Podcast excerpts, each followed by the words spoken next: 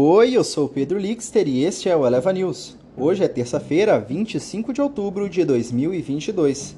Bolsas operam mistas antes de resultados da Microsoft e Alphabet. IPCA 15 e mais assuntos do mercado hoje.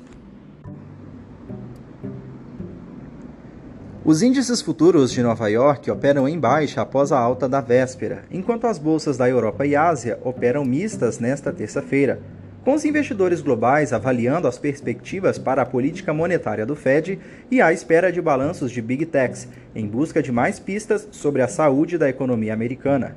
Microsoft e Alphabet, dona do Google, vão divulgar os resultados hoje, após o fechamento dos mercados. Até agora, as companhias têm se saído melhor do que o previsto. Isso se deve, em parte, pelo fato da estimativa dos resultados dos analistas caíram nos últimos meses, à medida que as empresas enfrentavam ventos contrários cambiais, inflação e outras preocupações de crescimento.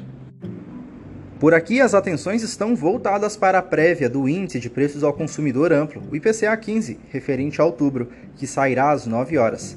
A média de analistas consultados pela Refinitiv aponta uma alta de 0,05% na base mensal e 6,75% na base anual. Mais cedo, saem os dados de confiança do consumidor de outubro. Ainda no fronte econômico, o Comitê de Política Monetária do Banco Central, o Copom, inicia hoje a sua penúltima reunião do ano, com a decisão anunciada para a quarta. A expectativa é de manutenção da Selic em 13,75. No campo corporativo, após prévia operacional da Petrobras, na véspera, investidores aguardam pela divulgação dos balanços da Telefônica, Neoenergia, Indústrias Home após o fechamento do mercado.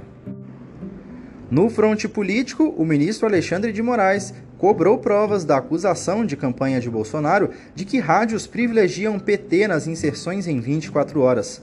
Cabe destacar que na véspera o Ibovespa teve um dia forte de correções a poucos dias do desfecho da corrida presidencial, com uma queda de 3,27%, enquanto as ações das estatais como Petrobras e Banco do Brasil desabaram entre 9% e 10%. A queda decorreu em repercussão do caso do ex-deputado Roberto Jefferson, do PTB, apoiador de Bolsonaro, que disparou tiros de fuzil e lançou granadas contra policiais federais que cumpriam um mandato de prisão determinado pela Justiça contra ele. Nas bolsas mundiais, os índices futuros de Nova York operam em baixa nesta manhã de terça-feira, com os investidores aguardando os resultados das grandes empresas do setor de tecnologia, em busca de mais pistas sobre a saúde da economia americana. Na Ásia, a maioria dos mercados fecharam próximos à estabilidade, com exceção do Nikkei do Japão, que subiu mais de 1%, após a conclusão do Congresso do Partido da China e a divulgação de uma série de dados econômicos atrasados. Na Europa, os mercados operam sem uma direção definida na terça-feira, enquanto os participantes do mercado observam as perspectivas da política monetária e os resultados corporativos.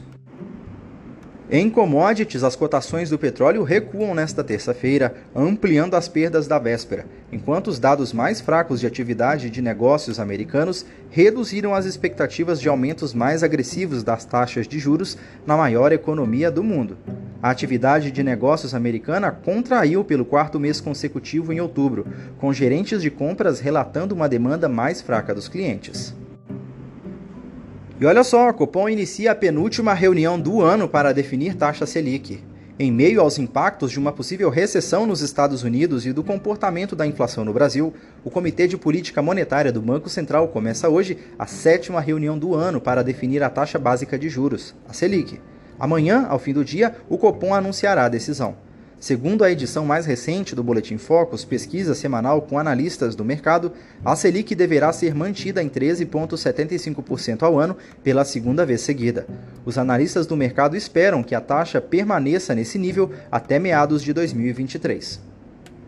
Este foi o Eleva News. O podcast é publicado de segunda a sexta bem cedinho.